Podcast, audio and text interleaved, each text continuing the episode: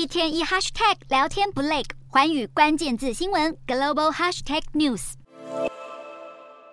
即将结婚的新人在东京车站前摆拍各种姿势，拍摄着婚纱照，洋溢着幸福的表情。结婚是一生中的大事，不过受到物价上涨的影响，不少日本新人很烦恼结婚的花费。在日本结婚并不便宜，二零二一年平均每对新人要准备大约一百万台币的资金，其中结婚典礼本身就占了七十万左右，订婚加结婚戒指。平均也会花十五万台币，至于聘金，一般则是在二十五万台币左右。为了省下这笔钱，有些新人干脆在网络上买卖结婚要穿的服装，或是在一些小地方节省费用，例如使用人造花做装饰等。而婚礼会场的业者也有意识到新人的荷包变紧了，于是有业者试图压低价格，例如这道赤牛料理就从六千两百五十台币压到五千台币左右。另一方面，就连丧礼，日本人也想省钱，在日本平均办一场丧礼，要花费三十五万台币左右，而火葬则是大概六七万台币左右，能节省八成的预算。除了选择火葬的人增加，丧葬业者表示，还有一些家属会选择不办守灵夜，将丧礼缩短到一天，或限制丧礼规模等。受到高物价不景气影响，日本人从婚丧喜庆各个层面都精打细算。事实上，根据统计，日本人的储蓄率已经超过了国民生产总值的十趴，并没有因为疫情趋缓而减少。民众紧守荷包，多存钱而减少开销。消费的疲软，恐怕也会进一步抑制日本之后的经济复苏。